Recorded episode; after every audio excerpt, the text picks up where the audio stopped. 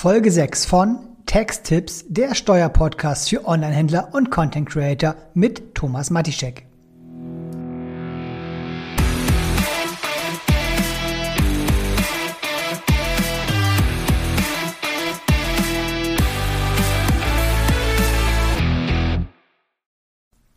Hallo und herzlich willkommen zu einer neuen Folge von Texttipps, der Steuerpodcast für Onlinehändler und Content Creator mit mir und ich bin Thomas Matischek. Heute wieder ein Lexikon, nämlich was bedeutet das OSS-Verfahren? Das wird auch gerne mal einen falschen Hals bekommen, deswegen erläutere ich euch mal ganz kurz, was das OSS-Verfahren bedeutet, für was es anzuwenden ist und wo die Vor-, aber auch die Nachteile zu diesem Verfahren sind. Erst einmal habt ihr das OS-Verfahren immer dann, wenn ihr im Bereich B2C unterwegs seid. Also immer nur im Bereich mit Endkunden. Im B2B gibt es diesen Bereich gar nicht. Ja? Und des Weiteren ist das OS-Verfahren immer nur dann maßgebend, wenn ihr an Endkunden in das europäische Ausland verkauft.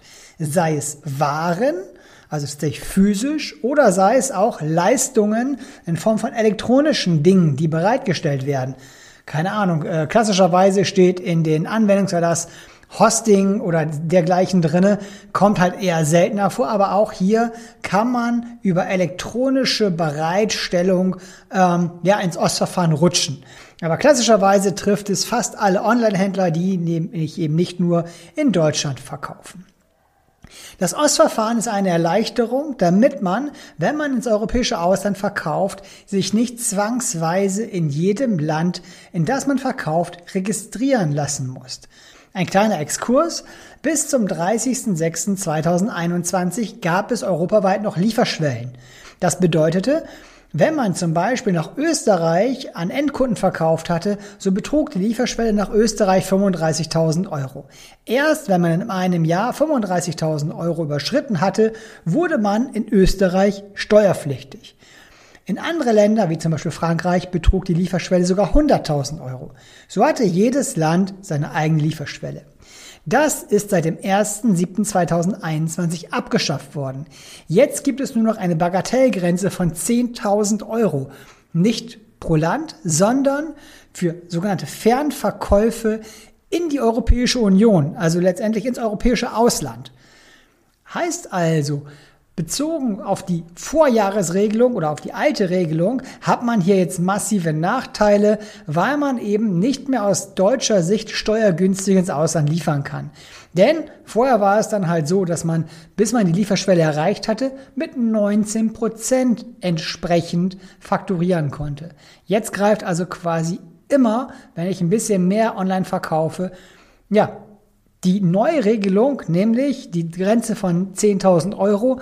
Und habe ich diese Bagatellgrenze überschritten, dann muss ich zwangsläufig mit ausländischer Umsatzsteuer fakturieren.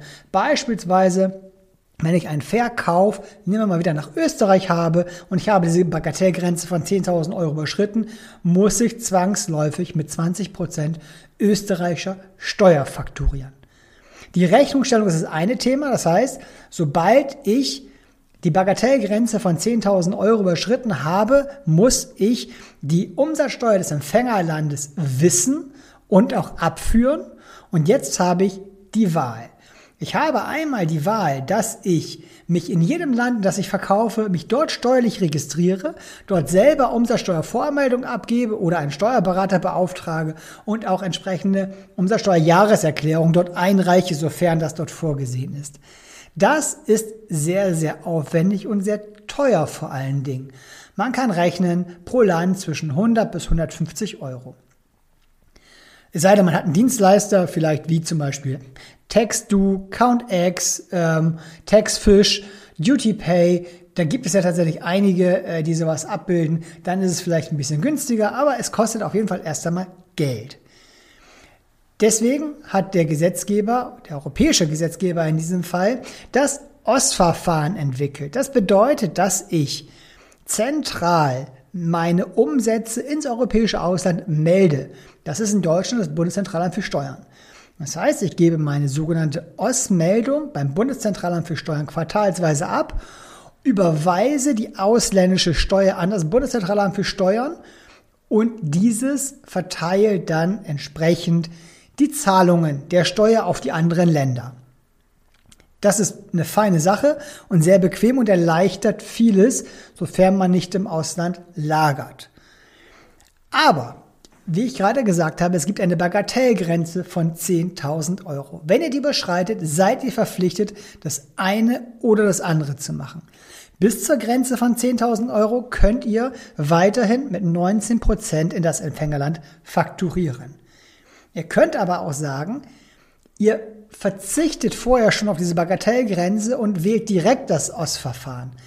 Sobald ihr das OS-Verfahren gewählt habt, müsst ihr auch mit der Umsatzsteuer des Empfängerlandes fakturieren.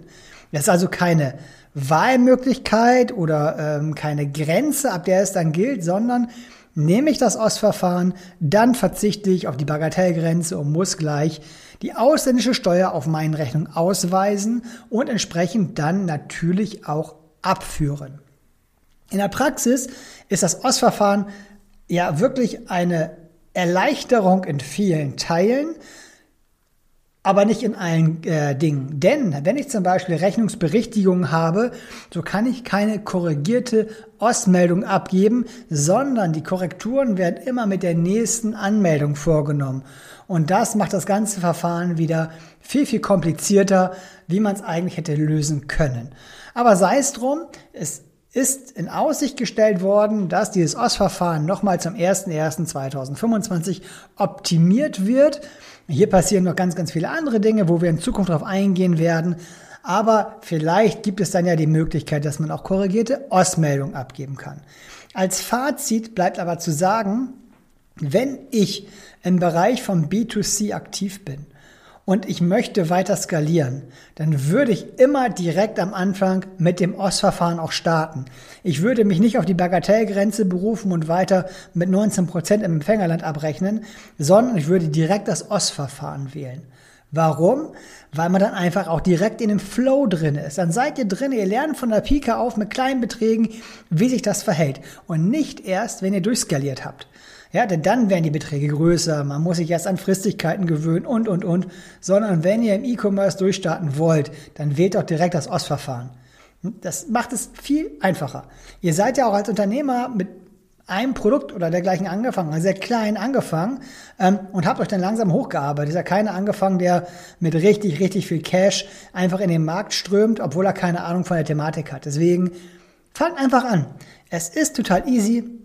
Auf meinem YouTube-Channel findet ihr dazu auch etliche Anleitungen mit ganz vielen Kommentaren unten drunter. Da habe ich schon wirklich viele, viele Fragen zu beantwortet. Und auch auf Insta habe ich etliche Reels dazu gemacht oder bei LinkedIn Beiträge geschrieben. Deswegen es ist es nicht schwer. Man muss es nur selber machen. Und wenn ihr einen Steuerberater habt, dann weist ihn halt auch darauf hin, dass dieses OS-Verfahren in den meisten Fällen für euch einfach viel, viel Erleichterung mit sich bringt. Ich hoffe, ich habe so ein bisschen Licht ins OS-Verfahren für euch gebracht, dass ihr ja euch nicht scheut, das ganze Ding anzuwenden und es auch ausgiebig nutzt, denn der Verkauf innerhalb Europas ist einfach ein wesentlicher Faktor im Bereich B2C. Deswegen nutzt es. Ich freue mich, wenn euch der Podcast hier gefallen hat und ihr diesen abonniert und natürlich auch teilt und folgt mir gerne auch auf Instagram, TikTok und LinkedIn. Auch dort poste ich immer wieder Reels und Beiträge und ja, versorge ich euch einfach mit regelmäßigen Infos. Das mache ich natürlich auch über meine Website thomasmatischek.de. Abonniert hier gerne meinen Newsletter und wenn ihr Fragen habt, könnt ihr auch gerne ein Beratungsgespräch buchen. Gar kein Problem. Ich freue mich auf die nächste Folge und sage bis dann, euer Thomas.